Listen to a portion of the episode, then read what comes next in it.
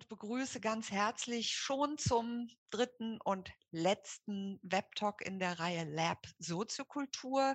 Diese Jubiläumsreihe, das ist ja unsere zehnte Webtalk-Reihe schon, ähm, wird ja veranstaltet, gemeinsam mit der Stiftung Niedersachsen. Und ich darf ganz herzlich heute auch Daniela Koos, die bislang immer so ein bisschen im Hintergrund gewirkt hat, als Inputgeberin begrüßen, gemeinsam mit Carolina Roman und Jennifer Tarr bestreiten heute auch drei ExpertInnen unser Panel. Wir machen das wieder so, dass eben die drei Inputs hintereinander weglaufen und wir werden uns heute über das so wichtige Thema der Förderung auch der Soziokultur damit beschäftigen. Und ähm, neue Förderung braucht die Soziokultur. Ich habe da sofort, ich sprühe es an jede Wand im Hinterkopf. Und es wird darum gehen, dass wir neue Ansätze ähm, vorgestellt bekommen, aber vielleicht auch darüber sprechen, was denn bislang auch bewährt gewesen ist und was man weiter ausbauen sollte, was eben auch wirklich ähm, gute äh, Praktiken sind der Förderung. Und wir haben auch heute wieder ein paar Beispiele mitgebracht in Form von Video-Inputs. Das heißt, es wird heute wieder auch recht dicht werden, denn es ist immer gut, auch die unterschiedlichsten Perspektiven auf das Thema zu nehmen. Wir werden heute natürlich ähm, auch so ein bisschen durchdeklinieren, was für Voraussetzungen für die Förderung auch eine Rolle spielen, wie es eben auf Landesebene gesehen wird, wie äh, spezielle, auch innovative Förderprogramme ähm, gute ähm, Dinge leisten können, was der Verband äh, Soziokultur beisteuert. Also ähm, ich bin sehr gespannt auf äh, das, was wir aus den Inputs lernen werden. Und Sie wissen, dass wir das immer so handhaben, wenn Fragen auftauchen, dann können die gerne in den F&A-Kasten reingeschrieben werden. Dann picken wir die uns da raus. Das ist ein bisschen einfacher, als wenn das im Chat so ein bisschen drunter und drüber geht. Und wir sind dann sehr froh, wenn das auch für die anschließende, nach den Inputs und den Filmen auch äh, stattfindende Diskussion einen Beitrag liefert, wenn Sie da etwas nochmal als als, ähm, ja, vielleicht Frage, aber vielleicht auch als Kommentar mit reingeben wollen, freuen wir uns sehr. Wie immer fahre ich eine kleine Umfrage, die wir heute ein bisschen erweitert haben. Wir wollen wissen auch, äh, in welchem Bereich sie arbeiten, weil das immer so ganz schöne ähm, Rückschlüsse auch darauf gibt, was, welches Interesse bei ihnen vorhanden ist. Und wir haben aber diesmal auch ähm, dazu genommen die Frage, ob sie tatsächlich im Kontext der Soziokultur arbeiten, damit wir da äh, einfach mal so abschätzen können, ähm, wie viele dann tatsächlich aus der Praxis hier mit dabei sind ähm, und vielleicht dann auch am Ende mit uns in die Diskussion gehen. Denken Sie dran, man muss immer noch mal so einen kleinen Klick machen, damit die Beteiligung an der Umfrage auch tatsächlich ähm, gezählt wird. Und warte noch mal einen kleinen Augenblick. Wir haben heute Kulturverwaltungen doch auch recht viel mit dabei. Kultureinrichtungen waren bisher immer diejenigen, die vorne dran waren. Heute wird das tatsächlich getoppt von der Kulturverwaltung, ist auch interessant. Und ich scrolle noch mal runter. Ich gebe die Umfrage gleich frei. Und wie erwartet, natürlich sind eben 95 Prozent hier tatsächlich die auch im Kontext der Soziokultur arbeiten. Dann machen wir jetzt mal dicht die Umfrage und ich ergebe die Ergebnisse frei, sind immer zwei Klicks noch, dann können Sie das alle auch nochmal sehen. Und es gibt eben einen kleinen Einblick, sonst gerne auch nochmal, von wo aus Sie uns zugeschaltet sind, in den Chat schreiben. Das ist auch immer ganz nett, wenn wir das da dann auch nochmal so ein bisschen gespiegelt sehen, wo Sie sitzen und vielleicht äh, auch aus welcher Einrichtung Sie uns zugeschaltet sind. Es geht um die Förderung und ähm, da sind wir natürlich sehr, sehr ähm, froh, auch um den ersten Input, der von Carolina Roman kommt, die im Ministerium für Wissenschaft und Kunst als Ministerialrätin in der Abteilung Kultur auch ähm, für die spartenübergreifende Kulturförderung zuständig ist. Äh, Schwerpunkte wie kulturelle Bildung, ähm, auch die Verbindung von Kultur und Kreativwirtschaft gehört zu ihren Arbeitsschwerpunkten Schwerpunkten und ähm, sie kümmert sich auch besonders um die Kultur im ländlichen Raum. Das hatten wir ja auch in den vergangenen Web-Talks ähm, immer mal wieder auch als Thema. Von Haus aus ist sie studierte Germanistin, Romanistin und Philosophie und ähm, sie hat lange Jahre, zehn glaube ich insgesamt, das Kulturamt der Stadt Frankfurt geleitet und ähm, ist im Moment auch oder äh, in ihrer Funktion als Ministerialrätin im Ministerium auch zuständig für die Documenta, die ja jetzt, ähm, glaube ich, kurz vor der Eröffnung steht. Ne? Bin ich auch sehr gespannt. Also, sie wird uns berichten über eben Good Practice in Hessen, Strukturförderung. Ähm, und bitteschön, liebe Carolina, das Mikrofon ist jetzt deins. Danke, liebe Anke. Ähm, ich starte mit dem Hinweis, dass ich in das Ministerium 2017 eingestiegen bin, nachdem ein neues äh, Modellprojekt für die soziokulturelle Bildung, äh, für die Soziokultur eingeführt wurde. Also ich bin sozusagen in einen Prozess reingestiegen, den ich aber seitdem sehr intensiv begleitet habe. Ähm, Hessen war wirklich ein ziemliches Schlusslicht in der Förderung der Soziokultur äh, mit minimalen Mitteln, über Jahrzehnte sozusagen minimale Mittel. Und seit 2016 haben sich diese Mittel von 350.000 Euro Förder Landesförderung zunächst auf 700.000 erhöht, dann auf 900.000 und in der jetzigen Legislaturperiode wurden diese 900.000 nochmal gedoppelt. Äh, oder 950.000. Also wir sind bei knapp zwei Millionen mittlerweile, sind da immer noch nicht so äh, ganz sozusagen ähm, in der vordersten Front der, der Förderung durch die Bundesländer, aber es hat sich viel getan in relativ kurzer Zeit, weil auch politisch erkannt wurde, dass Soziokultur einfach super wichtig ist. Also soziokulturelle Einrichtungen, insbesondere auch im ländlichen Raum, wo sie oft die einzigen Institutionen sind, die ein spartenübergreifendes Programm bieten, die für alle Menschen mit unterschiedlichen Interessen Anlaufpunkte sein können. Ähm, also da geht es gar nicht mehr ohne diese soziokulturellen Zentren. Ja? Ähm, was passiert ist sozusagen, bevor ich da selber irgendwie mit befasst wurde, ist, dass wir ein Modellprojekt entwickelt haben, äh, zusammen mit dem Finanzministerium und dem Landesrechnungshof. Und das ist schon eine seltene Konstellation, dass man solche Kollegen alle an einen Tisch bekommt. Äh, also entwickelt wurde ein Modellprojekt, was weg von der Projektförderung ging in der Soziokultur und hin zur, wir nennen das Strukturförderung. Ähm, das ist keine sozusagen festgeschriebene institutionelle Förderung, die auch so im Landeshaushaltsbuch zu finden ist.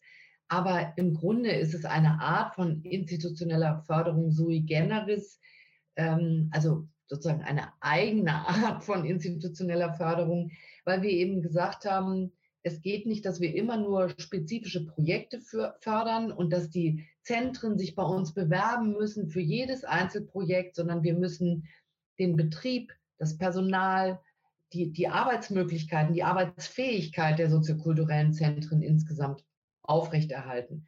Und mit diesem Förderansatz ähm, bekommen die soziokulturellen Zentren in Hessen, die allerdings natürlich organisiert sein müssen über den Landesverband, also die Landesarbeitsgemeinschaft der Kulturinitiativen und soziokulturellen Zentren in Hessen, kurz die LAGs, ähm, die müssen da Mitglied sein und die LAG sozusagen reicht die Mittel, die wir zur Verfügung stellen, weiter.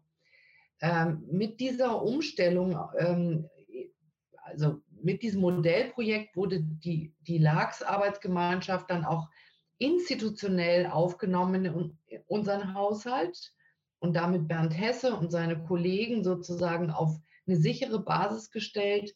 Und wir reichen dann ähm, die, die Mittel sozusagen an die LAGs aus und die wiederum verteilen das an ihre, Mitglieds, ihre Mitglieder. Das sind, ich weiß es gar nicht genau, um die 40, ähm, die natürlich unterschiedlich gefördert werden und die auch von einem Förderbeirat einen Zuspruch bekommen im Sinne der Höhe. Also da gibt es einen Zuschussrechner, der sich zusammensetzt aus ähm, verschiedenen Aspekten. Äh, und da wird jedes Jahr quasi darüber entschieden, welche, ja, sozusagen, wie die Qualität dieser Einrichtungen bewertet wird. Äh, und dann wird eben, ja, beschlossen, dass so und so viele Mittel ausgereicht werden sollen. Ähm, dieses Modellprojekt lief bis 2019 erstmal zunächst mit einer Vereinbarung, sollte dann evaluiert werden. Äh, das war eine Forderung des Landesrechnungshofes, dass wir irgendwie Ergebnisse präsentieren, ob, wir, ob das gut ist oder nicht so gut. Ähm, wir selber in der Verwaltung waren sehr davon überzeugt, weil wir eben nicht mehr 120 Projektförderanträge bewilligen mussten oder auch 40, aber da kommen ja auch immer noch andere dazu, ne? sondern dass wir quasi das ganze Geschäft an die LAGs übergeben haben. Und ähm, natürlich haben wir die institutionelle Förderung auch entsprechend erhöht, weil der Arbeitsaufwand bei der Landesarbeitsgemeinschaft oder dem Landesverband natürlich viel größer geworden ist und wir entlastet wurden ähm, was uns nur gut getan hat. Ich habe in meinem Referat augenblicklich drei Leute. Ich weiß gar nicht mehr, wie ich die Arbeit schaffen soll. Wir müssen uns also solcher guten Partner bedienen, um ähm, ja, um Förderungen sozusagen in die Breite zu bekommen. Es geht gar nicht anders. Ja? Es gibt andere Bundesländer, die haben dann irgendwelche Mittelbehörden, die Förderanträge bearbeiten, haben wir in Hessen nicht. Wir haben kein Re Regierungspräsidium, die das machen oder keine ja, sogenannte Mittelbehörden, wie es das in Rheinland-Pfalz beispielsweise, beispielsweise gibt, haben wir nicht. Also wir können gar nicht anders, als mit den Landesverbänden in einem guten Austausch zusammenzuarbeiten.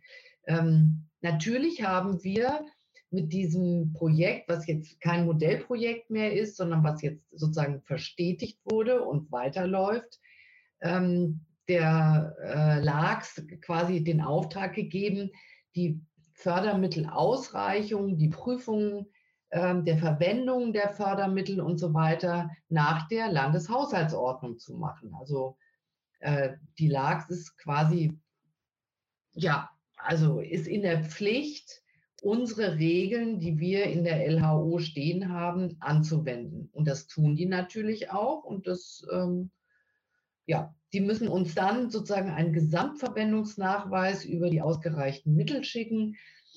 Äh, und das funktioniert gut. Insgesamt ist, glaube ich, die Szene durch die Erhöhung der Mittel, also das ist ja im Grunde eine Verfünffachung äh, zwischen 2016 und jetzt, äh, zufrieden. Ähm, aber auch der bürokratische Aufwand ist für die Einrichtungen geringer geworden. Also natürlich müssen die sich an gewisse Regelungen halten, die wir weiterreichen müssen. Ähm, dennoch ist der Kontakt äh, zwischen den Einrichtungen ähm, und der LAG sehr eng und und vor allen Dingen müssen Sie nicht mehr Projekte nachweisen, sondern Sie können einfach Ihre Verwendungsnachweise schicken für Betrieb, Personalkosten, Energiekosten, also quasi wie eine institutionelle Förderung. Sie müssen jetzt nicht mehr jedes Projekt in den ganzen Einzelfächern ähm, sozusagen Honorare für die Künstler, äh, was weiß ich, Toiletten, die man aufstellen muss, wenn man Open Air macht und so weiter und so weiter.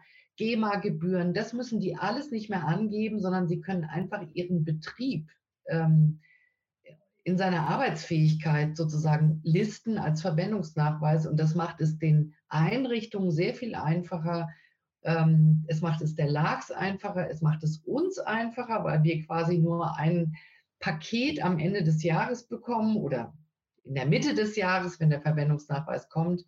Und unser Vertrauen in, die, in den Landesverband ist sehr, sehr groß und das Vertrauen der ähm, der Mitglieder des Landesverbandes in den Landesverband ist auch sehr groß. Also wir haben durch diesen Prozess nur gute Erfahrungen gemacht und wir haben das dann, weil es eben erstmal nur bis 2019 lief und dann verlängert werden sollte, ähm, der Auflage des Landesrechnungshofes Folge geleistet und haben eine Evaluierung vorgenommen durch einen sehr kompetenten ähm, Referatsleiter und Ministerialbeamten des äh, Bundesrechnungshofes, der uns in diesem Projekt im Grunde ja, also Lob gespendet hat, äh, das absolut äh, für richtig hält, für fortsetzbar, hat uns ein paar Hinweise gegeben, ähm, wie wir noch ein bisschen besser werden können oder wo wir noch ein bisschen nachjustieren müssen.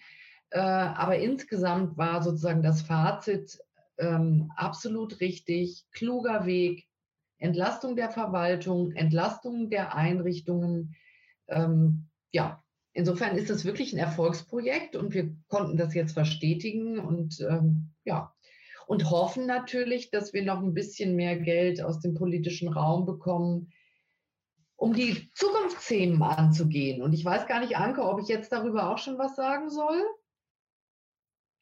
Also du wärst jetzt punktlandungsmäßig nach den zwölf Minuten, aber vielleicht kannst du noch einmal kurz äh, einen Aspekt der Zukunftsthemen, das führt ja, glaube ich, ganz schön auch zu Daniela rüber.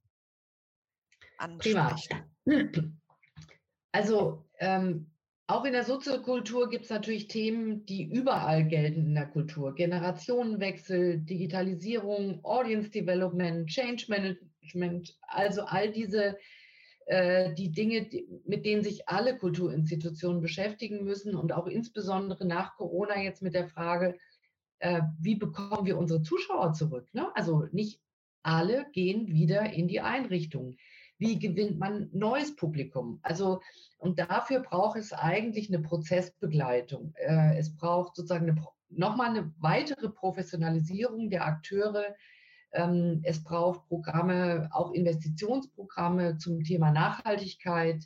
Ähm, es braucht einfach quasi mehr Input äh, in die ja, in das Personal und deren Qualifizierung. Natürlich braucht es auch immer Geld für die Veranstaltungen, die dann bei den Bürgerinnen und Bürgern ankommen. Aber es braucht wirklich ähm, eine Neuaufstellung, nicht nur in der Soziokultur, aber da eben auch eine Neuaufstellung, die ja auch von solchen Neustartprogrammen des Bundes und so weiter schon in Angriff genommen wurden. Aber das müssen wir in den nächsten Jahren weiter fortführen und wir müssen auch mehr investieren. Bisher sind mhm. natürlich diese ganzen Fördergelder eigentlich eher für die Aufrechterhaltung oder den, Betrieb, also den Betrieb sozusagen. Ne? Aber da müssen eben auch äh, in die Digitalisierung, in nachhaltige Konzepte, ähm, müssen einfach Gelder fließen, äh, die Investitionen sind. Und das mhm. ähm, haben wir auf dem Zettel, sage ich mal. Sehr, sehr gut. Und wir können das gerne auch gleich in der Diskussion nochmal äh, aufgreifen. Es kam jetzt ganz kurz die Zwischenfrage, ähm, ob der Evaluationsbericht, von dem du gesprochen hast, ähm, erhältlich wäre, sozusagen als Learning für andere Länder. Das kannst du ja vielleicht auch nochmal äh, kurz im Chat schreiben. Ansonsten danke ich dir erstmal für auch den Einblick in, ähm, in das, was ihr da ähm, eben richtigerweise auch an den Start gebracht habt. Es kam im Chat auch schon dieses, dieser Aspekt des Vertrauens. Ne? Das ist total wichtig ähm, und ähm, die Sozio Kultur verdient es auch, äh, stand da. Das finde ich ganz schön. Ich gucke gleich nochmal, ähm, was im Chat hier gekommen ist. Ansonsten bitte gerne Fragen weiterhin in den F&A-Kassen, damit wir das so ein bisschen sortiert kriegen. Und ich hatte eben gedacht, dass wirklich so diese Idee auch äh, begleiten, was du gesagt hast, den Input irgendwie nochmal ein bisschen anreichern, dass das sehr schön überleitet zu dem, was ähm, Daniela uns jetzt äh, berichten wird. Daniela Kurs, die eben auch für diese Webtalk-Reihe verantwortlich mit ist. Sie hat das mit der Ulrike Blumenreich eben auch aus der Erfahrung heraus. Ihr habt da einen, äh, auch, auch gemeinsam in dem Bereich ähm, eine, eine Tagung, einen Kongress an den Start gebracht, wo dann eben auch klar wurde, da kann man durchaus noch mehr drüber erzählen und äh, auch diese Best Practice, ähm, die ihr mit ausgesucht habt, die wir gleich auch nochmal Stimmen von anderen Akteuren zu hören bekommen. Daniela Koos ist Seit 2010 bist du bei der Stiftung Niedersachsen tätig und dort vor allem für den Bereich Theater und Soziokultur. Du berätst AkteurInnen und betreust eben innovative Förderprogramme. Also das, äh, was, was wir eben gehört haben, es braucht eben auch nochmal da andere Ansätze.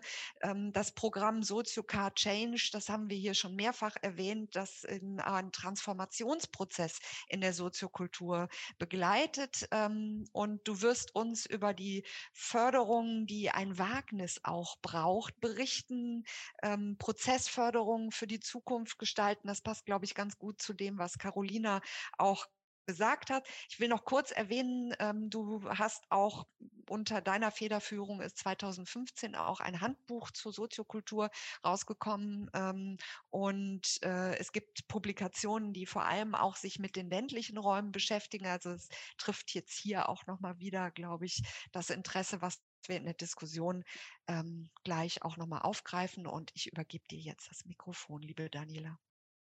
Ja, vielen Dank, Anke. Und vielen Dank auch nochmal, Carolina, weil das war jetzt genau die Steilvorlage für das, was ich jetzt erzählen möchte mit meinem Change-Programm. Wir haben 2015 damit angefangen und insgesamt 15 Institutionen bei einem dreijährigen Change-Prozess unterstützt. Ich denke schon, dass Change-Prozesse zu dem spannendsten, aber vielleicht auch schwierigsten betrieblichen Vorgängen gehören, die wir uns vorstellen können handelt es sich doch dabei um ein wirklich strategisches Vorgehen mit einem konkreten Ziel vor Augen. Und es erfordert vor allem von allen Beteiligten ein hohes Maß an Kommunikation, an Durchhaltevermögen und auch an Stressresistenz sich zum Beispiel in einer Institution, die seit 30 Jahren existiert, darüber zu verständigen, welche Stärken, aber eben auch welche Schwächen diese Institution hat und wo man eventuell in fünf Jahren stehen möchte, entfacht im besten Fall ganz viel Kommunikation und Auseinandersetzung, aber im schlechtesten Fall vielleicht auch ganz, ganz viel Streit bis hin auch mal zur Kündigung. Man kann sich das also gut vorstellen. Jung trifft auf alt, neue Ideen prallen auf alt bewährtes und immer muss eine Entscheidung getroffen, wie soll es denn nun weitergehen? Die Ressourcen sind bekanntlich immer extrem knapp und das Team sowieso schon ausgelastet, um nicht zu sagen oft auch überlastet in der Soziokultur. Als die Stiftung 2015 mit diesem Förderprogramm startete, gab es einen enormen Bedarf in Niedersachsen. Es stand und steht teilweise tatsächlich noch immer ein flächendeckender Generationenwechsel an, nicht nur in der Soziokultur, sondern natürlich auch in anderen Kulturinstitutionen. Und damals gab es bundesweit kein vergleichbares Programm an dem wir uns hätten orientieren können. Wir betraten also damit Neuland. Wir wollten mit dem Programm salopp gesagt die Einrichtung fit für die Zukunft machen. Das äh, umfasst fast alles, was Carolina vorhin gesagt hat. Also die Institutionen zukunftsfähig aufstellen. Jede Einrichtung sollte die Möglichkeit bekommen, ihre aktuellen Herausforderungen mit Hilfe des Change Managements individuell zu bearbeiten und sich neu aufzustellen.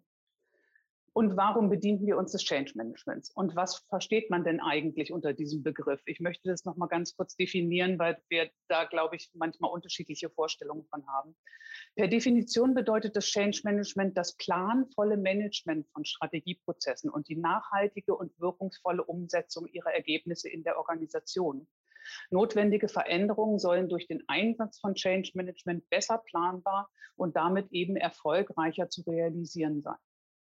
Was bedeutete das also konkret für die Einrichtung? Das bedeutet, dass die Einrichtung anfangs ihre Probleme und die daraus resultierenden Ziele selber definiert haben. Dann entwickelten sie eine Vision für die Zukunft und Lösungsstrategien und setzten diese anhand eines definierten Handlungsplanes um. Das Change Management schien uns als Stiftung Niedersachsen also das geeignete Instrument, um die Soziokultur und hauptsächlich den anstehenden Generationenwechsel zu unterstützen.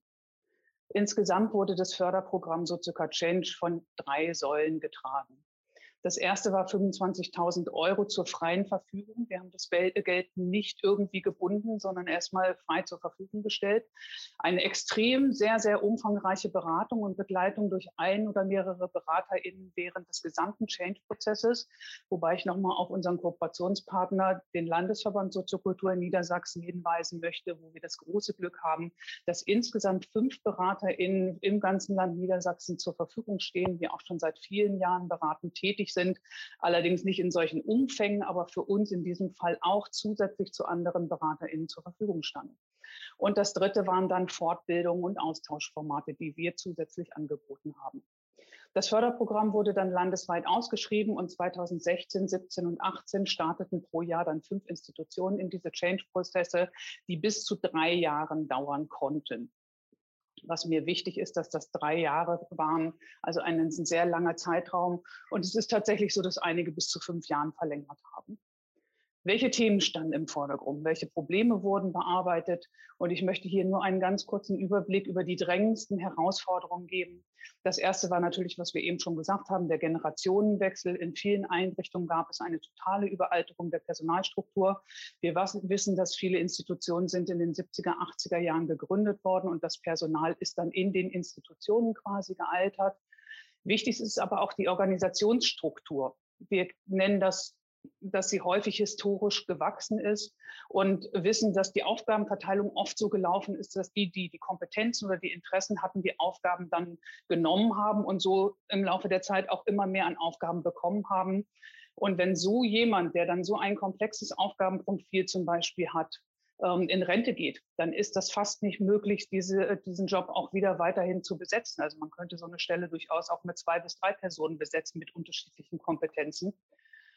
Und der dritte große Komplex, ähm, neue ehrenamtliche Mitglieder gewinnen. Das ist natürlich bei der heutigen Vielfalt an Vereinen nicht einfach. Und wir wissen, dass das Ehrenamt unterliegt einem starken Wandel. Also die jüngere Generation, wenn sie denn vorhanden ist, auf dem Lande ist das auch nicht immer selbstverständlich, möchte auf der einen Seite selbst gestalten, möchte entwickeln, möchte mitbestimmen und sich eigene Räume erschließen. Die zeitlichen Ressourcen der Jüngeren sind aber häufig etwas begrenzter, die Fluktuation ist stärker und die Bindung an andere Organisationen und das eigene Projekt ist manchmal auch geringer. Und die ältere Generation, die natürlich eine starke Bindung hat, das auch schon über Jahre macht und auch häufig viel Stunden dort verbringen, ähm, steht natürlich vor der Herausforderung, loszulassen, Neues zuzulassen und den Jüngeren vor allen Dingen Vertrauen und Prokura zu geben.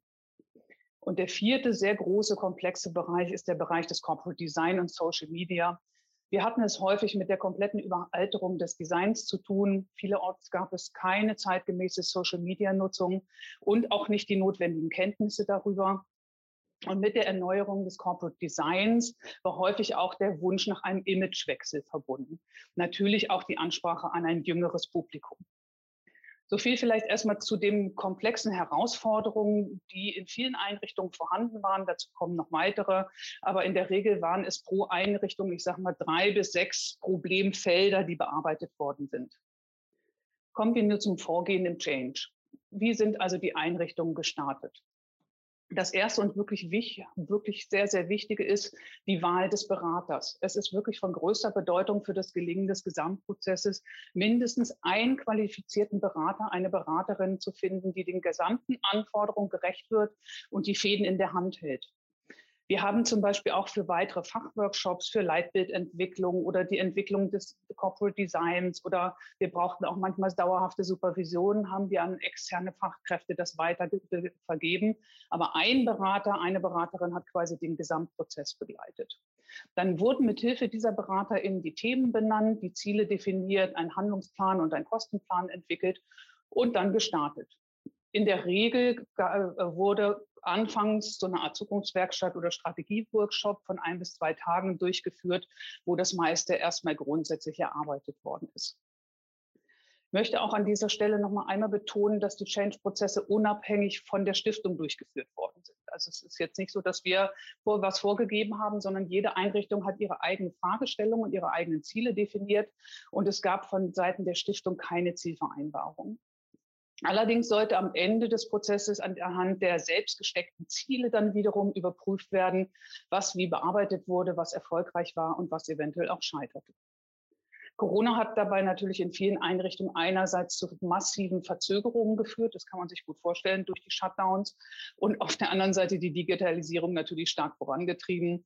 Und in einem Fall war es sogar so, durch den Shutdown war endlich mal Zeit, sich diesen ganzen Fragen zu widmen. Und da nahm der ganze Change-Prozess erst richtig Fahrt auf, weil auf einmal die ganze Mannschaft Zeit hatte, sich damit zu beschäftigen.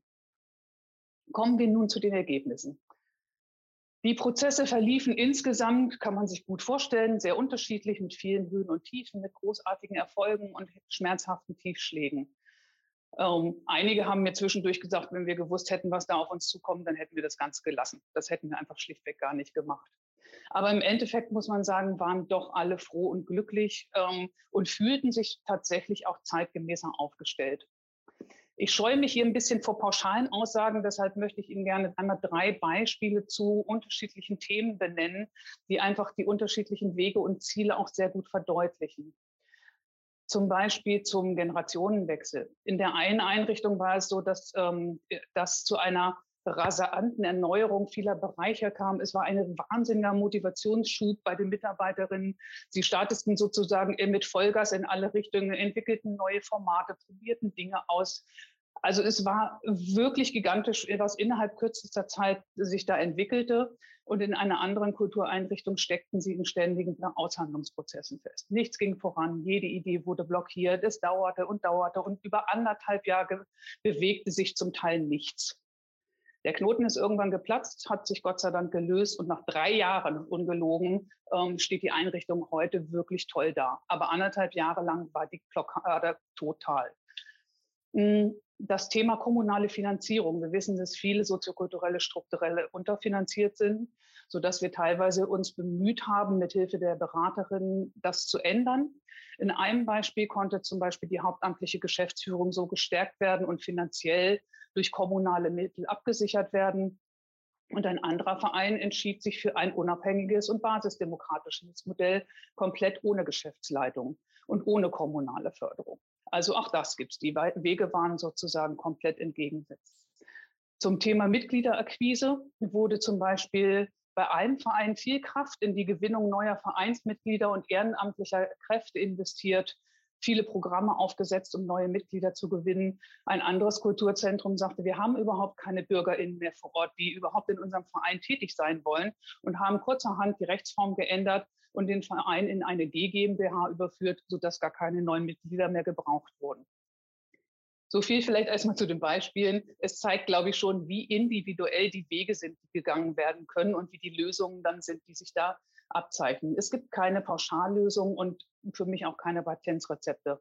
Was für die eine Institution richtig ist, muss nicht zwangsläufig für die andere übertragbar sein. Grundsätzlich kann man aber natürlich ein paar Sachen zu den Themenkomplexen sagen. Für viele war zum Beispiel der Aufbau einer stabilen, zukunftsfähigen Organisationsstruktur der erste wichtige Schritt. Das war das erste, was erstmal stimmen musste, die Organisationsstruktur. Zeitgleich wurde dann das Corporate Design überarbeitet, neue, neue Technik implementiert, Projekte entwickelt, BesucherInnen Umfragen durchgeführt oder neue Netzwerke geknüpft. In fast allen Einrichtungen führte der Change-Prozess zu einer Öffnung und teils auch zu einer Verjüngung der Institution. Neue Inhalte und Formate und die Ansprache an ein jüngeres Publikum wurden vielerorts ausprobiert. Einiges davon hat funktioniert, anderes natürlich auch nicht und wurde auch wieder verworfen. Hier würde ich sagen, das Einbeziehen der Zielgruppen im Sinne des Audience Developments oder Post-Audience Developments ist hier sicherlich ein zielführender Weg. Eine Erhöhung der kommunalen Förderung konnte erfreulicherweise in mehreren Fällen erwirkt werden. Und der Anspruch auf Teilhabe wird wieder stärker gelebt, partizipative Projekte wieder stärker initiiert und BürgerInnen zunehmend beteiligt. Also ich würde schon sagen, der frische Wind, der die Einrichtung im Change-Prozess durchgepustet und manchmal leider auch ziemlich durchgerüttelt hat, hat einiges erneuert, hat altbewährtes erhalten und ein solides Fundament aufgebaut, sodass die Kultureinrichtungen gestärkt in die Zukunft gehen. Wobei man das vielleicht jetzt nach Corona oder wir sind ja noch in Corona, aber durch Corona nochmal ähm, ein bisschen überprüfen müsste. Wir haben ähm, so viel vielleicht erstmal dazu. Ich glaube, ich bin noch in der Zeit. Möchte noch mal ganz kurz auf die Website hinweisen. Wer noch mehr Informationen, Gelingensbedingungen, Erfolgsfaktoren oder auch O-Töne aus der Praxis haben möchte, unter www.soziokultur.de finden Sie eine umfangreiche Auswertung und ich würde auch gleich noch das Workbook, wo wir Anleitungen zu Social Media, Change Management und so weiter entwickelt haben, in den Chat stellen. So viel vielleicht erstmal zum, von meiner Seite. Und dann würde ich auch noch zwei Sachen mit auf den Weg geben. Bei uns ist nämlich genau das gleiche. Wir würden gerne die ähm, Prozesshaftigkeit in der Förderung beibehalten und dieses jetzt aber weiterhin auf den ländlichen Raum anwenden. Das Thema Nachhaltigkeit steht ganz oben auf unserer Agenda. Und auch das Thema künstliche Intelligenz und Kultur, was wir seit einigen Jahren verfolgen, bleibt weiter federführend für uns wichtig. Vielen, vielen Dank, Daniela. Und ich glaube, das ist eine gute äh, Praxis. Ich find, bin ganz begeistert, was im Chat schon an äh, Vernetzung passiert ist und hin und her. Und es kam jetzt äh, im F&A-Kasten war ganz konkret eine Frage ähm, du eben der Dauer von solchen Change-Prozessen beziehungsweise auch was du sagen würdest, welche Qualifikationen auch BeraterInnen mitbringen müssen. Aber das ist, glaube ich, eine Sache, die man ganz gut vielleicht bilateral auch besprechen kann, weil es hörte sich so an, als wenn da ein äh, gesteigertes Interesse an eben solchen Prozessen sind und da spricht man vielleicht dann lieber auch noch mal äh, konkreter den Bedarf ab. Auf jeden Fall ähm, ist das schon mal wirklich äh, etwas, was, was jetzt aus dem eben äh, Idee, der die Förderprogramme einfach auch nochmal an der Praxis anders auszurichten, ähm, in eine wirklich zukunftsorientierte äh, Richtung führt, eben Change, das, äh, wir hätten es, glaube ich, hier schon mal, ähm, das, das kann auch wehtun. Ne?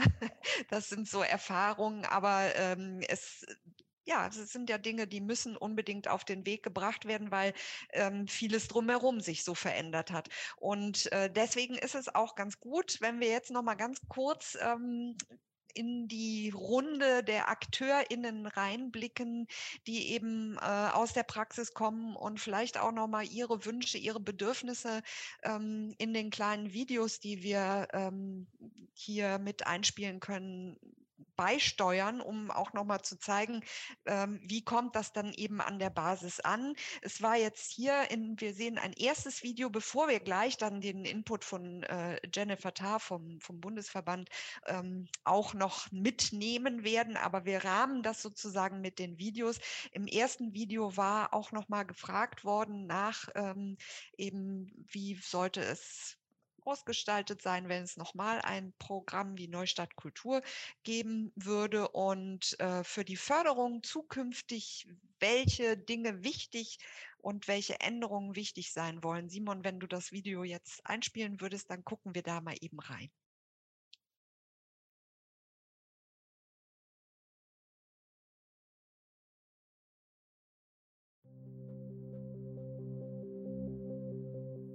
Wenn es nochmal Neustart Kultur gäbe, könnte einiges so bleiben. Die zusätzliche Unterstützung beim Defizitausgleich und das Beheben der Investitionsstaus in den Zentren in der Pandemie waren sehr hilfreich. Das Programm Profil Soziokultur hilft dabei, wichtige Zukunftsthemen zu bearbeiten. Was die Soziokultur benötigt, ist eine sichere, überjährige Basisfinanzierung. Die historische Förderlandschaft sieht das bisher so nicht vor. Dort sind Reformen dringend nötig. Wenn es nochmal ein Neustart Kulturprogramm gäbe, sollte es zeitlich komfortabler und auf kulturelle Nachhaltigkeit fokussiert ausgestaltet sein. Wenn es noch einmal ein Programm wie Neustart Kultur geben würde, sollte es annähernd gut ausgestattet sein, weiterhin ähm, ein Revision-Programm geben, wie das beim Fonds Soziokultur der Fall war. Und es sollte weiterhin Ausschreibungen geben, die die Prozesse von den Trägerinstitutionen fördern, wie jetzt im Moment gerade bei Profil Soziokultur.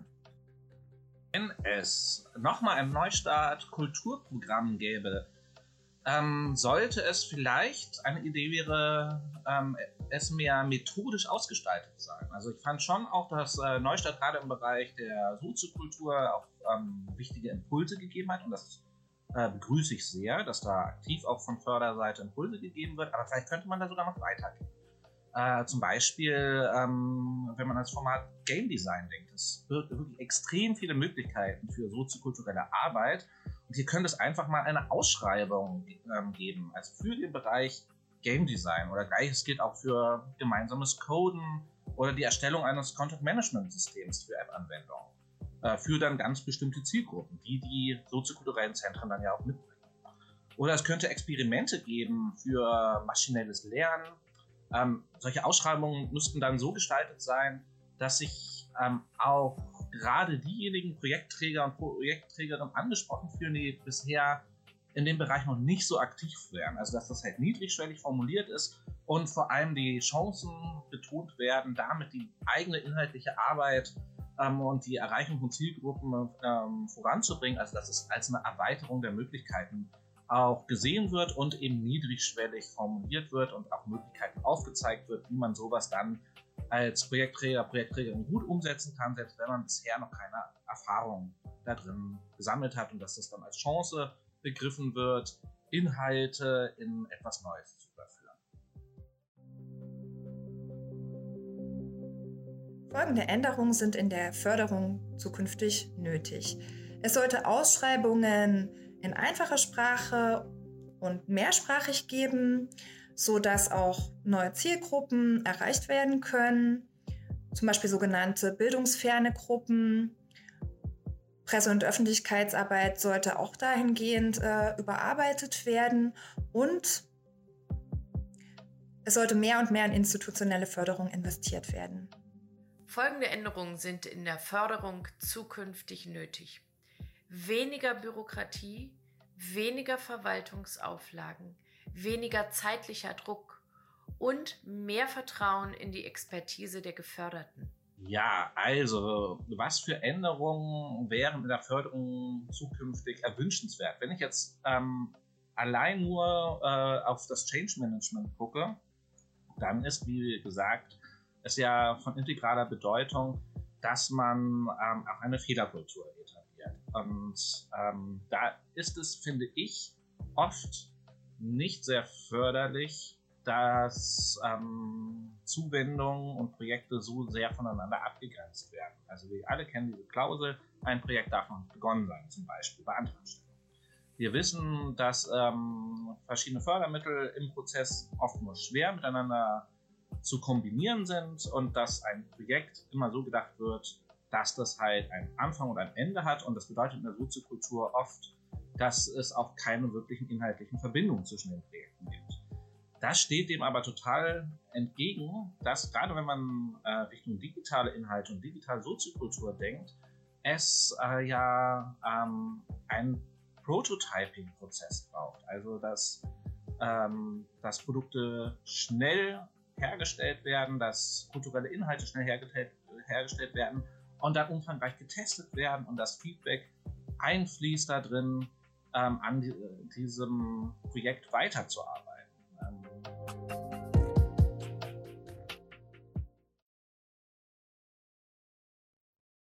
So, das ist, glaube ich, auch ganz gut, äh, vielleicht nochmal als Vorlage für das, was gleich äh, kommt, Jennifer, ähm, einfach ein paar Stimmen aus der Praxis da nochmal mitzunehmen, denn Jennifer Tarr arbeitet seit 2015 beim Bundesverband Soziokultur und ähm, bringt natürlich eben auch nochmal diese Verbandssicht mit ein. Sie ähm, hat dort gestartet mit einem interessanten äh, Kulturmanagement-Programm, ähm, das äh, auf eine deutsch-griechische Kooperation aufgebaut gewesen ist, mit, zusammen mit der Robert Bosch Stiftung. Und seit 20, 2020 ist sie jetzt Projektleiterin für das ähm, Neustart Sofortprogramm, ein Pilot zu eben dem Neustart Kulturprogramm, was wir schon äh, jetzt gehört haben. Und seit 2022 auch ähm, Leiterin der Öffentlichkeitsarbeit.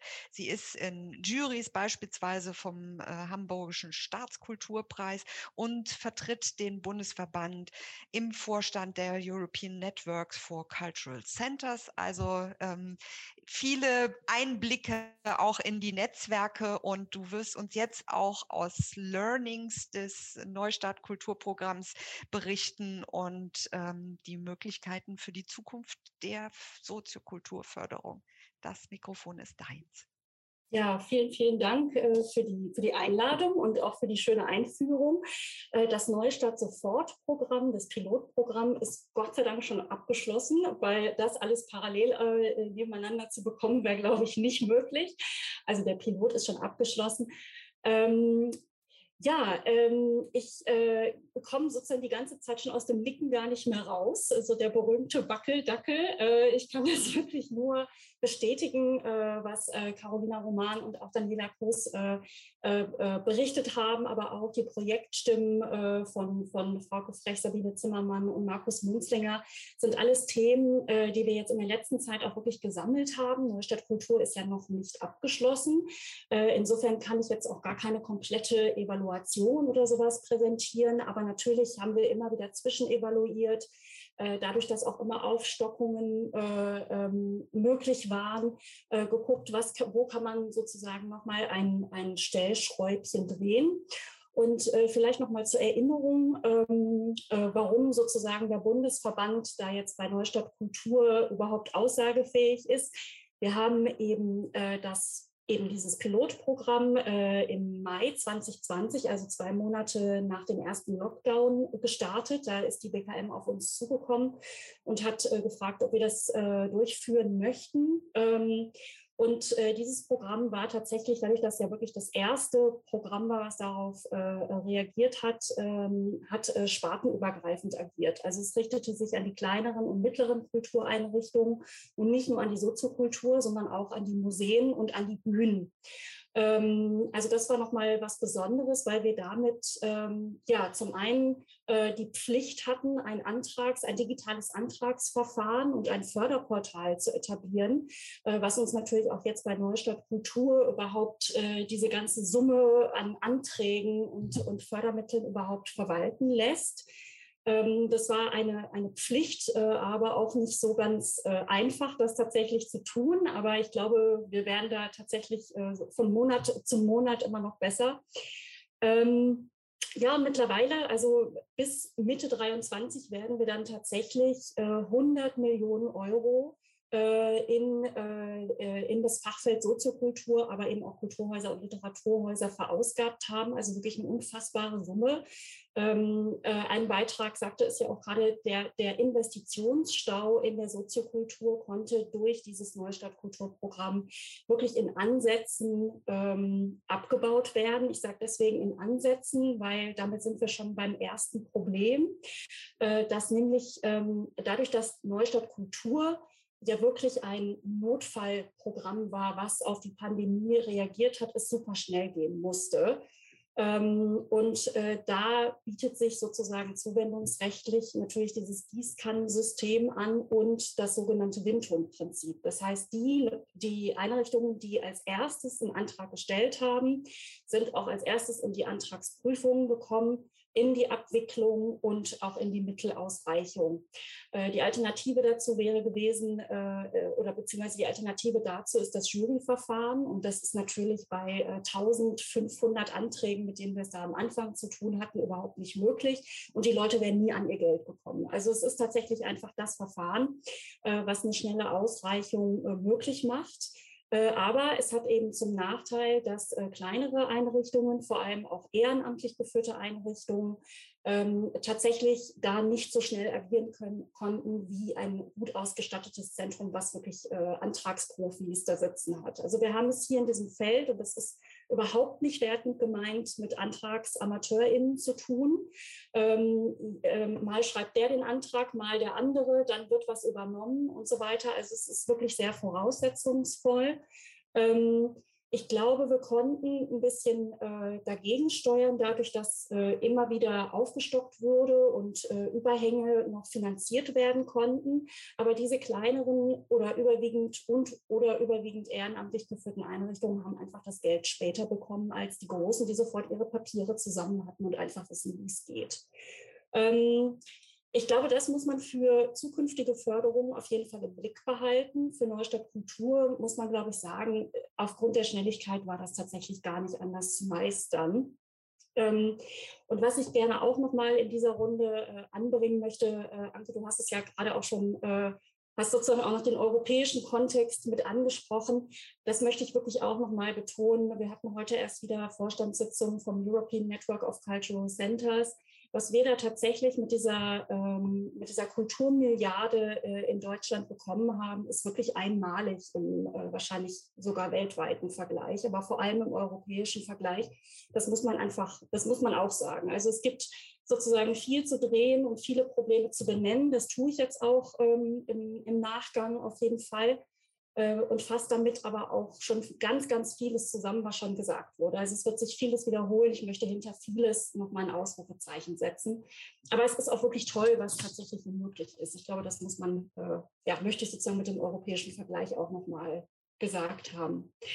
Ähm, Ja, mit den Aufstockungen äh, hatten wir tatsächlich dann auch ein kleines Zeitfenster, sodass es eben auch möglich war, ganz, ganz verstärkt in Beratung zu gehen, um äh, genau diese Antragsberatungen äh, für ähm, äh, diese, dieses, sozusagen die AntragsamateurInnen äh, noch, äh, ähm, also sie bei der Antragstellung zu begleiten, auch bei der Projektdurchführung zu begleiten.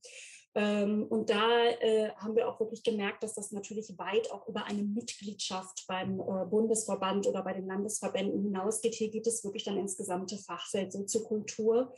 Ähm, und das hat sich natürlich auch personell bei uns niedergeschlagen. Wir mussten äh, in kürzester Zeit ähm, ganz viele Förderreferentinnen schulen und einstellen, die diese Beratungsleistungen auch äh, leisten konnten und natürlich einfach auch diesen administrativen Wahnsinn von 5000 Anträgen überhaupt wegzutragen.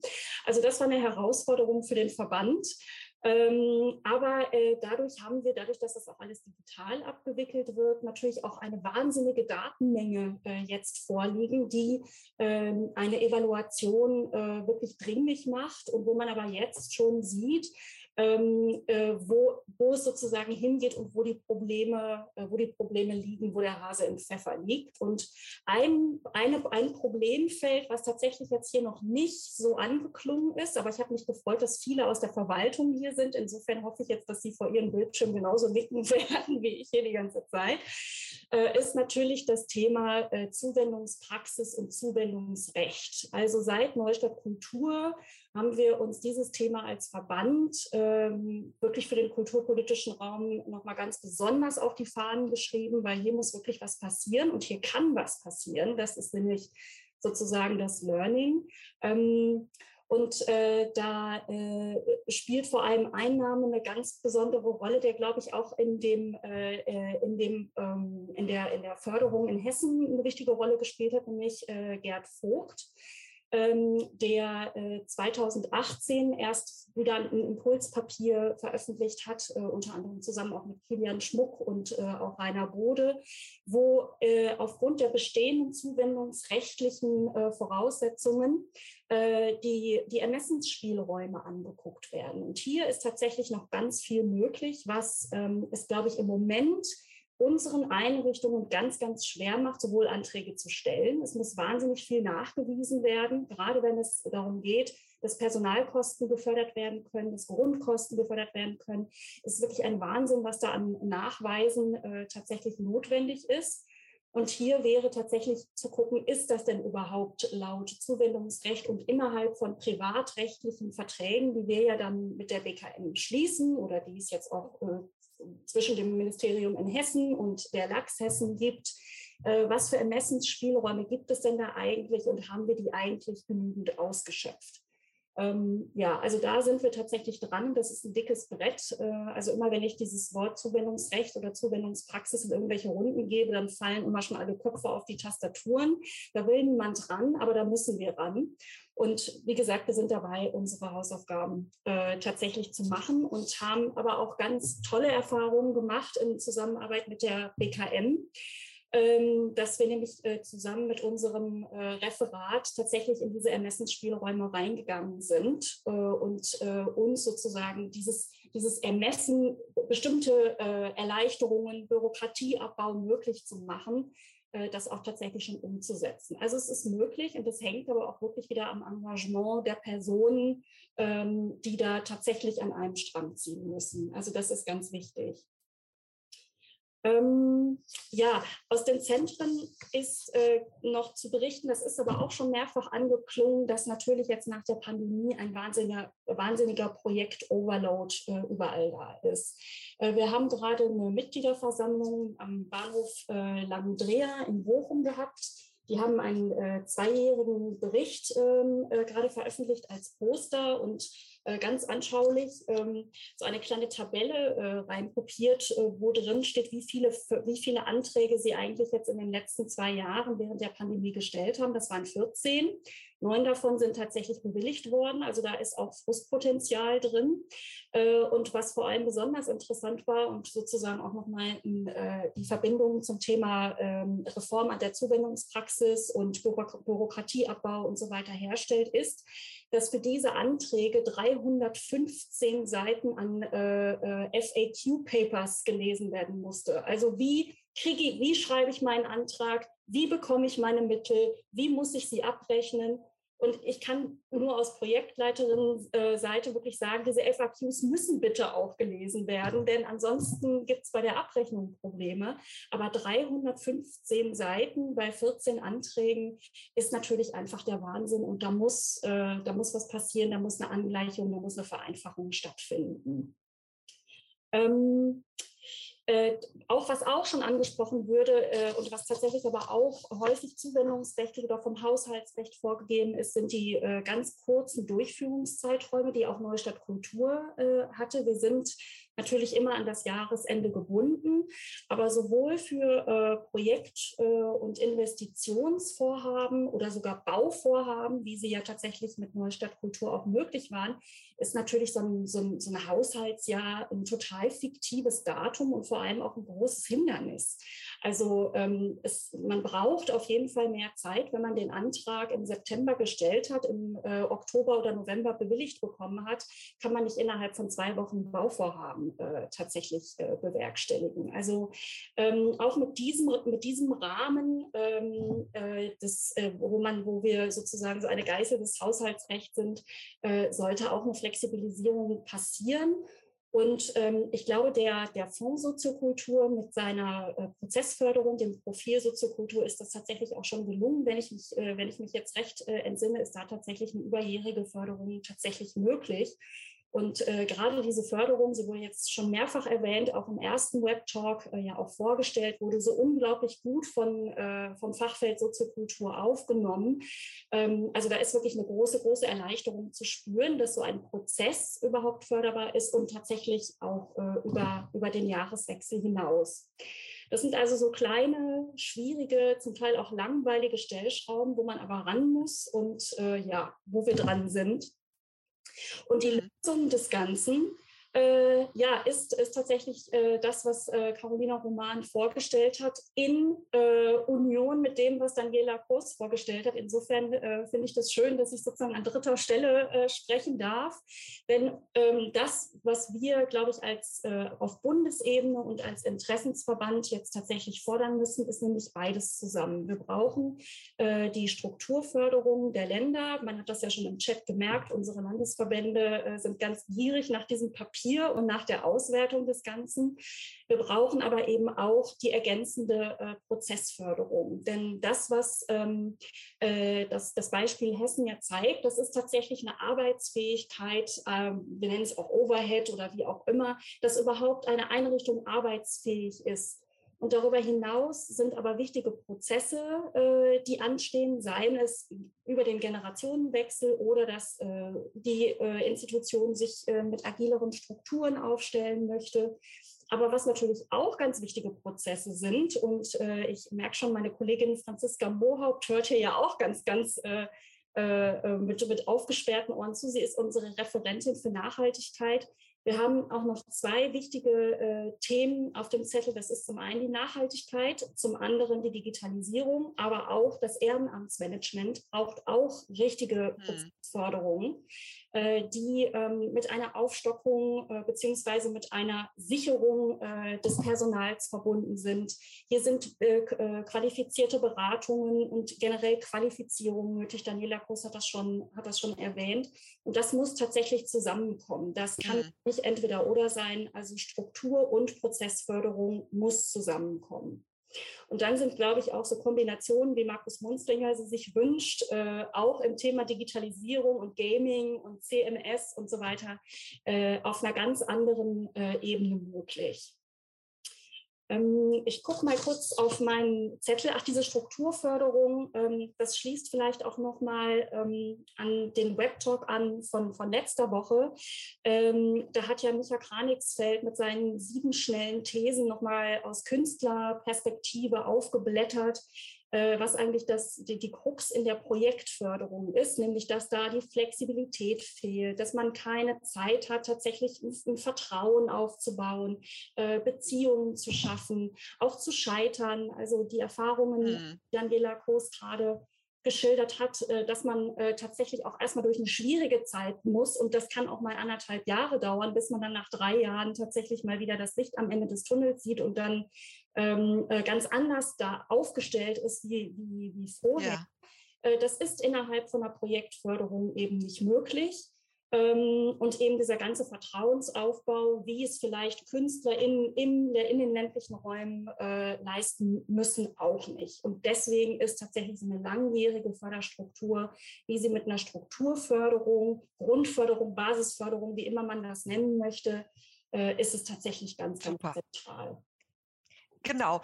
Also äh, ich glaube, du hast noch ganz viel äh, äh, auf dem Zettel und wir können auch gleich noch mal in der gemeinsamen Diskussion das eine oder andere spezifizieren. Ähm, ich gucke nur so ein bisschen auf die Uhr. Ähm, das war auf jeden Fall, du hast das jetzt schön alles so zusammengebunden. Wir, wir müssen uns auch gleich noch mal kurz äh, unterhalten, auch ähm, noch mal über die Frage, was, äh, was sind eben auch äh, aus euren Erfahrungen Dinge, die man ähm, weitergeben kann. Wir haben aber noch ein weiteres Filmchen, was wir jetzt einspielen wollen, wo es auch nochmal darum geht, welche Themen sind für die Zukunft wichtig und ähm, auch wir kommen nochmal auf das Change Management auch nochmal als einen speziellen Aspekt zurück und ähm, nehmen vielleicht auch dort nochmal ein paar Fragen für die Diskussion mit. Simon, kannst du den Film jetzt spielen?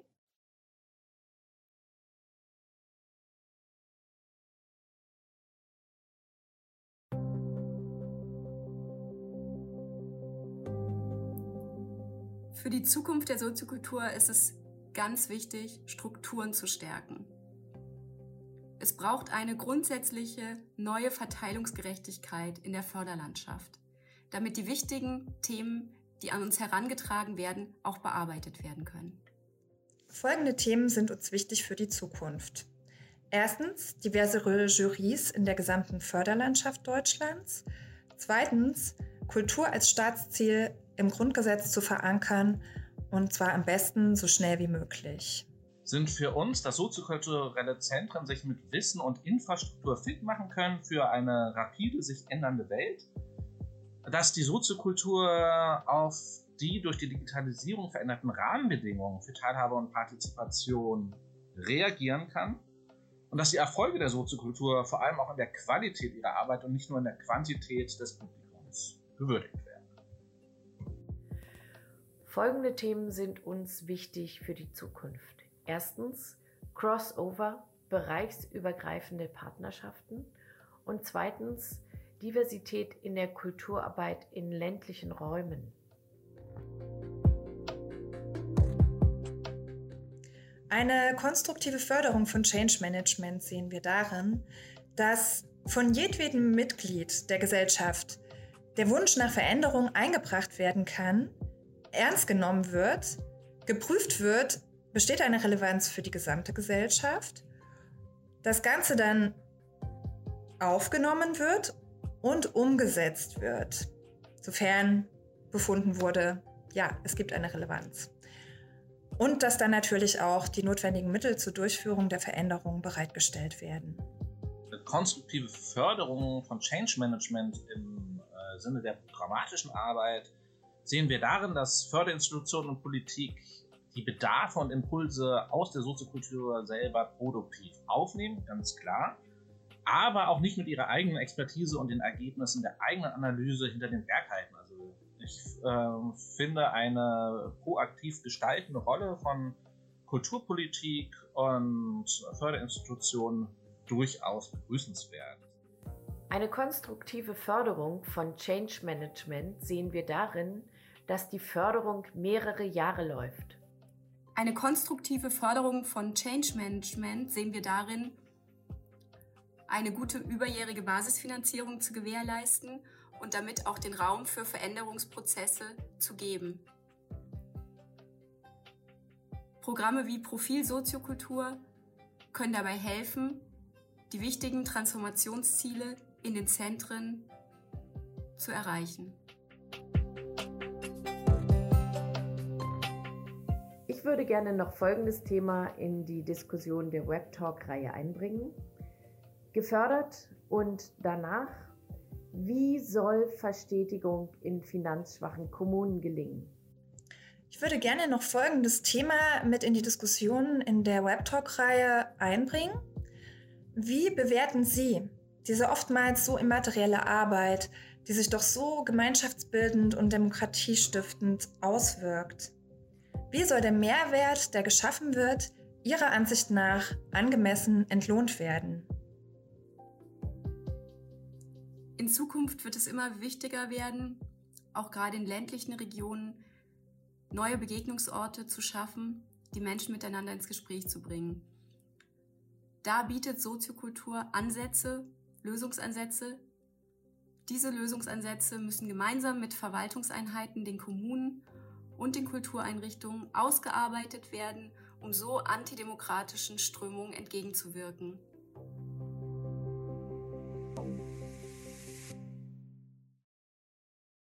Ja, da ist uns auch noch mal so einiges mit auf den Weg gegeben worden jetzt äh, äh, für die Diskussion. Super, Jennifer, du hast äh, jetzt gerade noch mal das Paper reingestellt. Da war nachgefragt worden. Ähm, es gibt jetzt ganz viele äh, Dinge, die eben auch ähm, im Chat schon angesprochen worden sind, die jetzt nochmal wir mitnehmen aus äh, den Videos. Ähm, ich habe jetzt vorhin gesagt, ja, diese Prozessfrage, auch nochmal die Frage, wie man tatsächlich äh, daher rangeht, beziehungsweise wie lange solche äh, Prozesse dauern könnten, ähm, die kann man bilateral besprechen, aber ich nehme sie trotzdem jetzt nochmal auch auf Anregung. ähm, vielen Dank äh, jetzt nochmal mit in die allgemeine Diskussion, weil ich glaube, dass das auch so ein Aspekt sein könnte, eben wie geht man bestimmte längere Prozesse an. Wir haben ja eben schon gehört, ähm, diese Frage Verstetigung und was passiert danach. Ich gebe es mal direkt wirklich an dich auch nochmal, Daniela, die Frage, ähm, was, was ist eben auch vielleicht für die Auswahl eben der Begleitung solcher Prozesse wichtig? Wie lange dauert sowas? Was würdest du eben auch raten, wie man sowas angehen sollte? Solche Veränderungsprozesse und wie kann eben Förderung auch dabei nochmal helfen? Also ich finde es tatsächlich ein relativ neuralgischer Punkt, weil es gar nicht so einfach ist, den richtigen Berater, die Beraterin für die jeweilige Institution zu finden, weil man tatsächlich mehrere Kompetenzen auf der einen Seite haben muss und natürlich ein großes Vertrauen und Verständnis auf der anderen Seite. Ähm, sprich, ich meine, dass die Berater sozusagen natürlich eine Feldkompetenz aus dem Bereich Kultur mitbringen müssen. Also wir haben auch ähm, Beratungsinstitute gehabt, die sehr groß und professionell aufgestellt waren, aber über diese Feldkompetenz nicht verfügten und dann sozusagen Dienst nach Vorschrift gemacht haben und dann leider die Prozesse nicht entsprechend so gelaufen sind, wie sie äh, hätten zufriedenstellend sein können, sagen wir mal so. Und auf der anderen Seite haben wir natürlich äh, Berater, die haben ganz viel Feldkompetenz, aber natürlich nicht die Methodenkompetenz, die man gerade für solche langjährigen Prozesse braucht. Also es ist tatsächlich nicht so einfach, die richtig guten Leute da zu finden. Ähm, ich habe auch von unseren Beraterinnen und Beratern einige woanders hin vermittelt, weil die sich natürlich jetzt äh, viel mit diesen Sachen auseinandergesetzt haben wie lange, die Frage war ja auch noch, wie viel Beratung braucht man? Ich bin schon sehr davon überzeugt, dass es sehr zum Gelingen beiträgt, wenn Beratung vorhanden ist.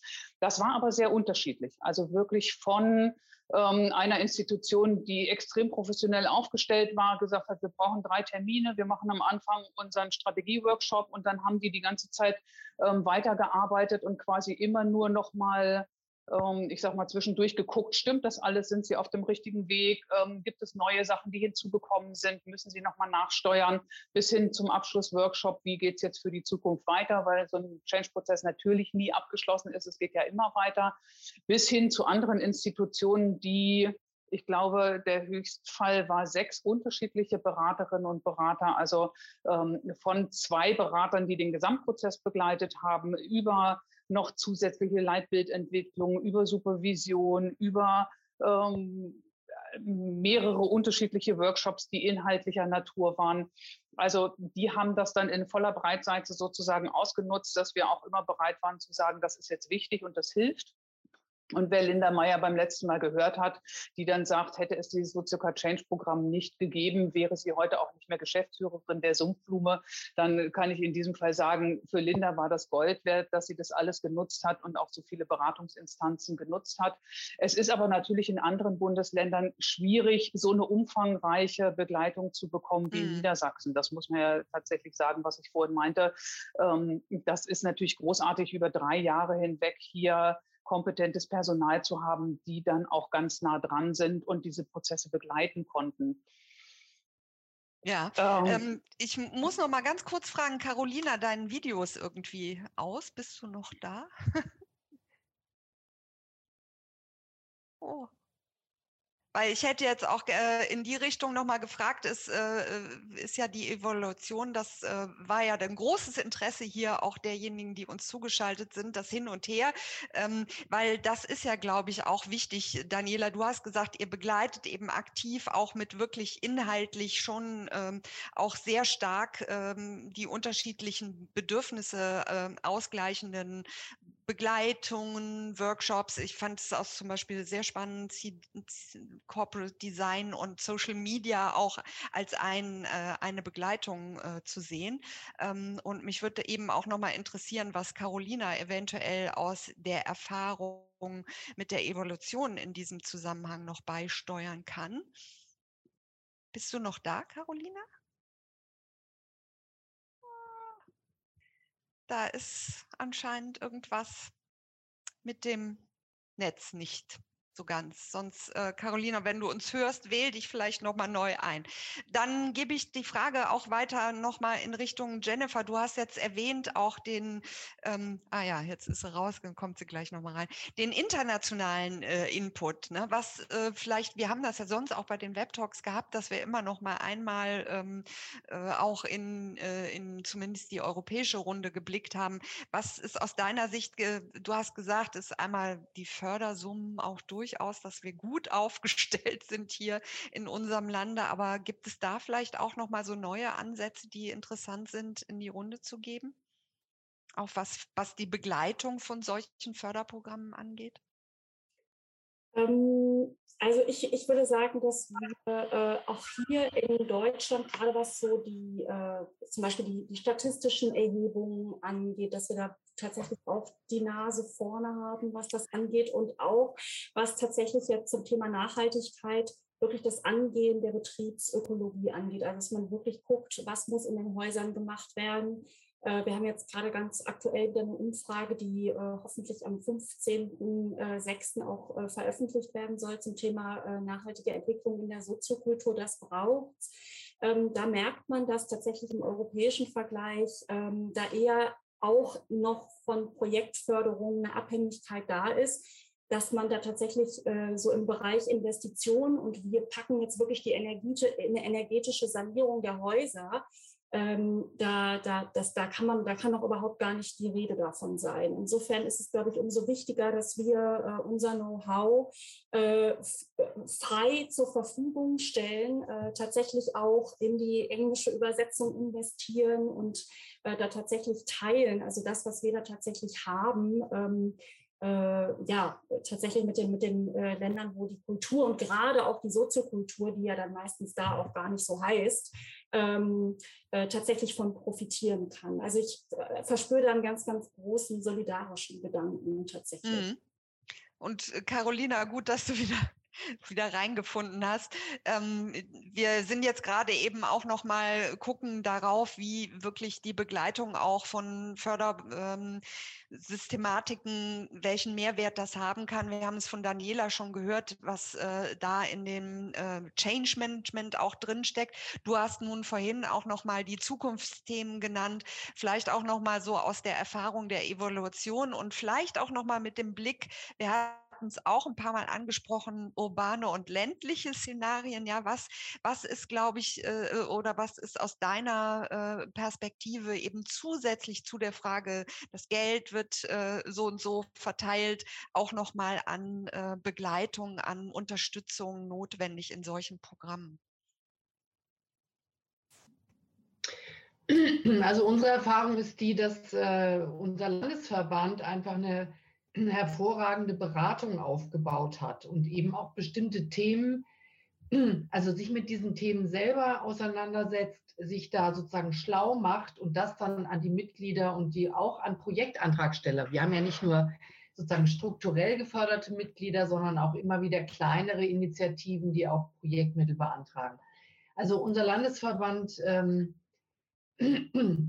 ja, informiert sich selber, professionalisiert sich selber, ist ja auch im Austausch äh, mit vielen von euch, die heute da sind äh, und ist einfach ein guter Berater für ähm, die Mitglieder. Äh, das bedeutet aber, dass man eben auch so einen Verband stärken muss, dass man da eine professionelle Beratung etablieren muss, ähm, die sich eben mit diesen ganzen Zukunftsthemen beschäftigt, die Workshops anbieten, äh, die auch äh, im Hinblick auf Bundesmittel beispielsweise natürlich äh, Programme durchforsten, ja, also die einfach den arbeitenden Kulturzentren ein bisschen Arbeit abnehmen und sagen, ähm, so geht der Weg, ja, und wir begleiten euch dabei. Also dieses enge Miteinander, dieses vertrauensvolle Miteinander wird immer, äh, das wird bleiben und, und die Themen werden sich, die werden nicht aufhören. Das ist ein lernender Prozess, der nicht aufhört, ja. Also das haben wir jetzt mit Corona natürlich gelernt, Umstieg auf Digitalisierung, andere Formate und so weiter. Aber da werden andere Themen also es wird immer wieder was Neues kommen und dieses in Bewegung bleiben muss kulturpolitisch begleitet werden, muss finanziell begleitet werden. Aber es braucht auch den, den Mut und äh, ja, irgendwie die, die gute Laune der Akteure und der Verbände, äh, die diesen Weg miteinander dann gehen. Ja? Also wir können quasi nur einen Bescheid ausstellen am grünen Tisch und können sprechen miteinander, aber wir können äh, sozusagen die, die Arbeit, die da drin steckt, und es ist immer wieder viel Arbeit, das ist mir völlig klar, die können wir nicht machen. Ja? Ja, also ja aber das, das, hatte Daniela ja eben auch schon mal äh, am Beispiel von Linda Meyer gesagt. Ähm, und wir gucken nochmal darauf, weil äh, das jetzt gerade in dem Video auch nochmal angesprochen war. Wirklich, wie du sagst, die AkteurInnen, ja, die Menschen, die eben ähm, in den Bereichen arbeiten. Ähm, jetzt war da die Frage gestellt worden, auch nach dem Mehrwert oder wie, wie wird das Immaterielle, dieses Engagement, was äh, eben unterstützt werden kann, wie wird das bemessen? Aber ich greife auch noch mal äh, eben doch in die Richtung ähm, sehr viel persönliches Engagement, viel vielleicht doch Ehrenamt. Was kann da strukturell vielleicht auch noch ähm, gestärkt werden im Hinblick darauf, dass natürlich sich auch die AkteurInnen äh, verändern müssen, dass sie Prozesse durchlaufen müssen.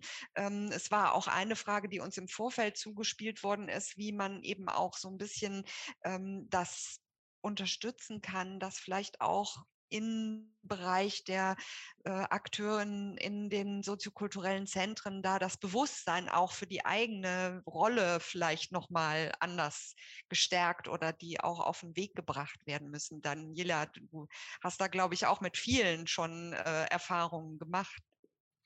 Also das Tolle ist tatsächlich, da kann ich aus einem Prozess berichten, dass ähm, eine Beraterin da den ganzen Verein dahingehend beraten hat, diese Geschäftsleitungsstelle eben dann kommunal finanzieren zu lassen.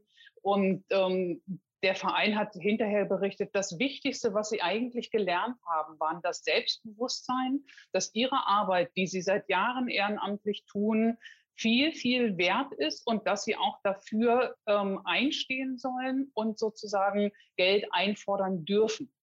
Und dieses Selbstbewusstsein hat dann sozusagen auch die weiteren Schritte nach sich gezogen. Also es gab dann einen runden Tisch und wir haben ja ganz gute Erfahrungen damit gemacht, dass in dem Moment, wo man in Beratung, in Gespräche mit Verwaltung und Kommune geht, nämlich auch das Verständnis dafür weiterentwickelt wird. Also die Wertschätzung ähm, ist häufig da, aber sie ist nur äh, häufig finanziell, besonders im ländlichen Raum, noch nicht da. Und wir haben eigentlich ganz gute Erfahrungen damit gemacht. Ähm, wie Carolina auch sagte, es geht gar nicht mehr ohne die Soziokultur im ländlichen Raum. Die übernehmen ja zum Teil die Grundversorgung. Und wenn man das auf eine charmante Art und Weise klar macht, dann ist es doch durchaus so, dass alle das einsehen und die Mittel steigen dann natürlich nicht exorbitant, weil die Kommunen haben oder die, äh, gerade die Gemeinden haben natürlich zum Teil auch wenig Mittel. Aber das Verständnis ist da und mit dem Verständnis wachsen manchmal eben auch die Zuschüsse. Mhm. Und vielleicht genau, Jennifer, auch nochmal aus Bundesverbandssicht. Ja, das, ich würde, würde tatsächlich das auch nochmal ganz stark unterstreichen, das äh, auch nochmal im Gespräch äh, mit, mit Bernd Hesse, ähm, äh, der das nochmal ganz deutlich betonte, was das aber auch, was diese Wertschätzung auch der Strukturförderung mit der Szene tatsächlich gemacht hat. Also dass, äh, dass, dass, es, dass es vielleicht immer noch nicht genug Geld ist, aber auf jeden Fall äh, schon eine ganz, ganz solide Basis, äh, die als eine ganz, ganz große Wertschätzung wahrgenommen wird und in, in der Hinsicht auch wirklich motiviert, weil klar ist, Politik sieht, was wir hier eigentlich leisten und was für eine Bedeutung wir tatsächlich mit unserem zivilgesellschaftlichen Engagement, Stichwort Demokratie stärken und so weiter eigentlich haben. Also diese Wertschätzung ist für die Szene ganz, ganz, ganz wichtig. Ja, also dass äh, eben auch ähm, die, die wir hatten ja auch am Anfang noch mal darüber gesprochen, wer versteht sich überhaupt als Soziokultur. Ich glaube, du hast es auch noch mal kurz äh, angesprochen, diese Frage auch, äh, wie kann man eben ähm, alle AkteurInnen und jede Kraft, die auch in diesem Zusammenhang unterwegs ist, bündeln und wie kann man das auch anleiten, da ähm, zu Netzwerken äh, anzuregen. Ich meine, das ist äh, auch wahrscheinlich eines der Schwerpunkte, was äh, so ein Bundesverband auch äh, ähm, machen will. Aber vielleicht das auch noch mal so abschließend in die Runde, weil wir damit angefangen haben, auch mit dem Selbstverständnis der Soziokultur und mit der Frage äh, eben, äh, welche Aufgaben neue Aufgaben, welche Relevanz auch der Soziokultur äh, zukommt, ob sich da dann eben auch aus eurer Sicht ähm, oder welche Hinweise man geben kann, in dieser Richtung zu stärken und da noch mehr zu machen. Carolina, vielleicht auch noch mal so aus Ministeriumssicht, was äh, euch vielleicht auch am Herzen liegt, da diese Dinge zu unterstützen.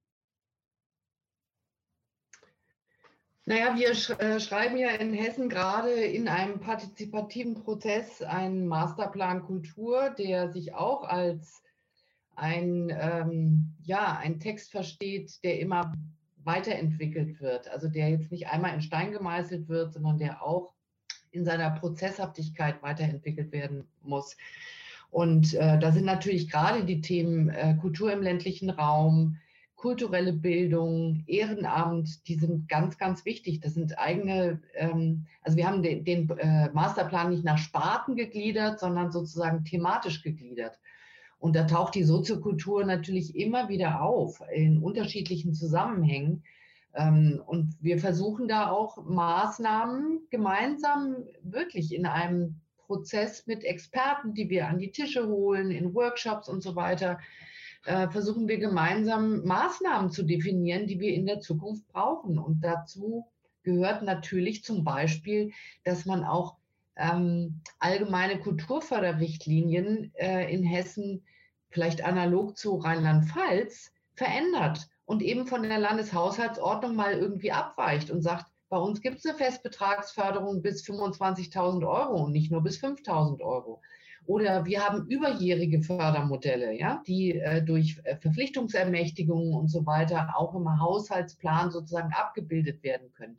Also wir brauchen eine größere Flexibilität äh, in der Bürokratie, um sozusagen die Bedürfnisse der Szene ähm, auch erfüllen zu können. Und das läuft halt nicht wie ja, bei Förderung von, was weiß ich, irgendwelchen WLAN-Kabeln der Telekom oder so, wo aber Millionen abgerufen werden und die sich dann auch an gewisse Vorschriften und äh, sozusagen Gesetze halten müssen, sondern wir bewegen uns ja in Bereichen, wo es um vergleichsweise wenig Geld geht. Ja? Und da, da brauchen wir einfach eine höhere Flexibilität in, der, in unserer in unseren Fördermaßnahmen, also nicht Maßnahmen, sondern in den, in den Förderrichtlinien. Ja und den Förderlogiken, genau. Ja. ja? Und äh, dass mhm. dann eben nicht immer wieder der Haushalt kommt und sagt, Paragraph 44 oder Paragraph 23, Verwaltungsvorschrift 12, bitte nachlesen, geht nicht, was ihr da machen wollt. Wir brauchen einfach eine andere Kulturförderrichtlinie, als wir sie jetzt haben. Daran arbeiten wir und wir hoffen, dass wir dann irgendwie die Kollegen in den anderen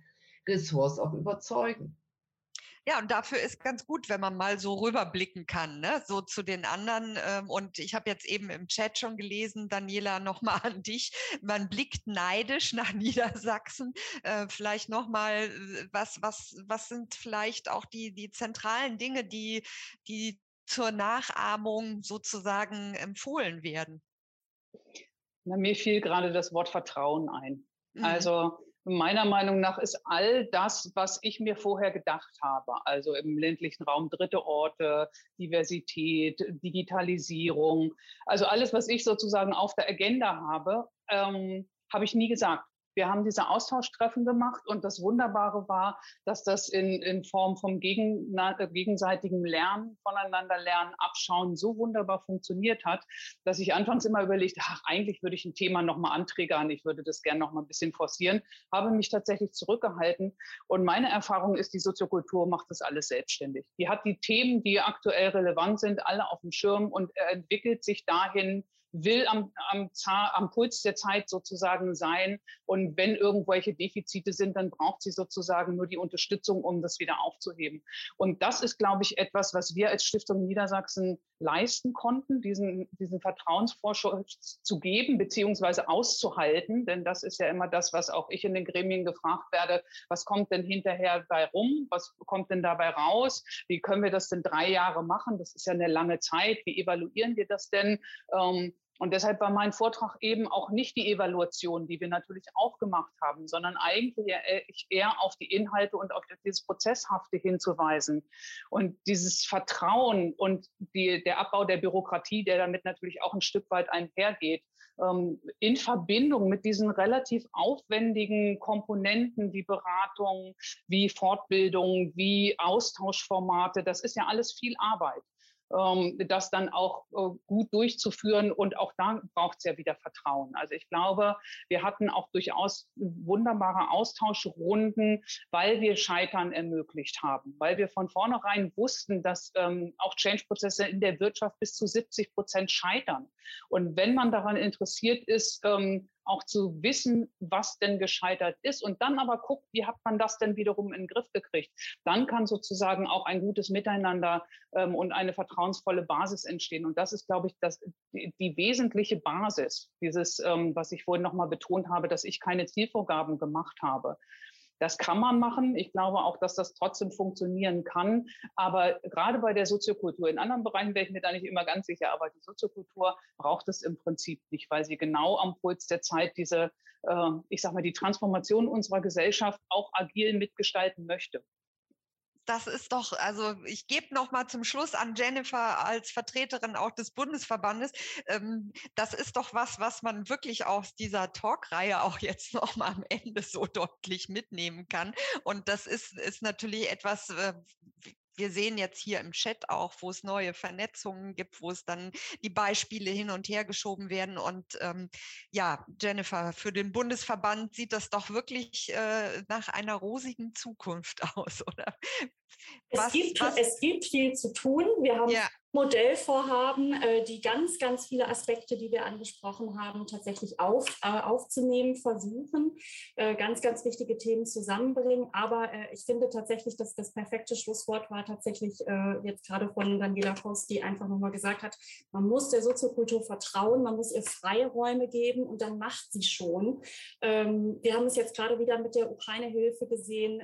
Die Programme, die kommen im Nachhinein, wenn die Zentren schon längst wieder ihre Türen auf aufgemacht haben und die Programmmaschinerie sozusagen angeschmissen haben. Die Flexibilität ist da, das Know-how ist da.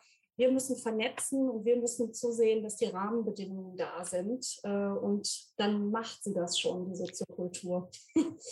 das, das ist doch toll und äh, das ist wirklich äh, auch jetzt noch mal am Ende. Es geht beim, beim Thema Förderung natürlich auch um wirklich diese äh, doch auch manchmal nicht so ganz einfach nachzuvollziehende Dinge. Da möchte auch keiner sich mit Anträgen und solchen Dingen beschäftigen. Aber wir haben heute, glaube ich, gesehen, was alles dahinter steckt und wie viel eben auch in die Zukunft gedacht wird, wie viel sich schon verändert hat, was noch alles ähm, auch, ähm, ja, was Hoffnung macht. Und ähm, ich freue mich, dass wir in diesen drei Web-Talks eben doch auch noch so viele unterschiedliche Stimmen gehört haben. Ich glaube, das ist auch ganz wunderbar äh, aufgegangen und wird auch noch mal hinterher zum Nach schauen, alles ja auf lange Sicht äh, vorrätig sein. Ich darf mich an dieser Stelle auf jeden Fall ganz herzlich bei Carolina Roman, bei Jennifer Tarr und natürlich bei dir, Daniela Koos, bedanken für die tollen Inputs heute. Und ich übergebe einfach nochmal an Daniela, weil das eine schöne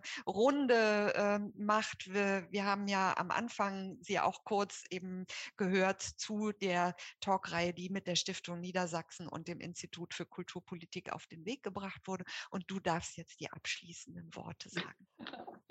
Ja, vielen Dank, Anke. Genau, ich möchte einfach in, äh, von Ulrike Blumenreich von der Kulturpolitischen Gesellschaft und mir nochmal allen Beteiligten, sowohl vor wie hinter den Kulissen, einen ganz, ganz großen Dank aussprechen. Ich glaube, wir hatten durchaus drei sehr, sehr interessante und anregende Webtalks. Also ich habe nochmal viel mitgenommen.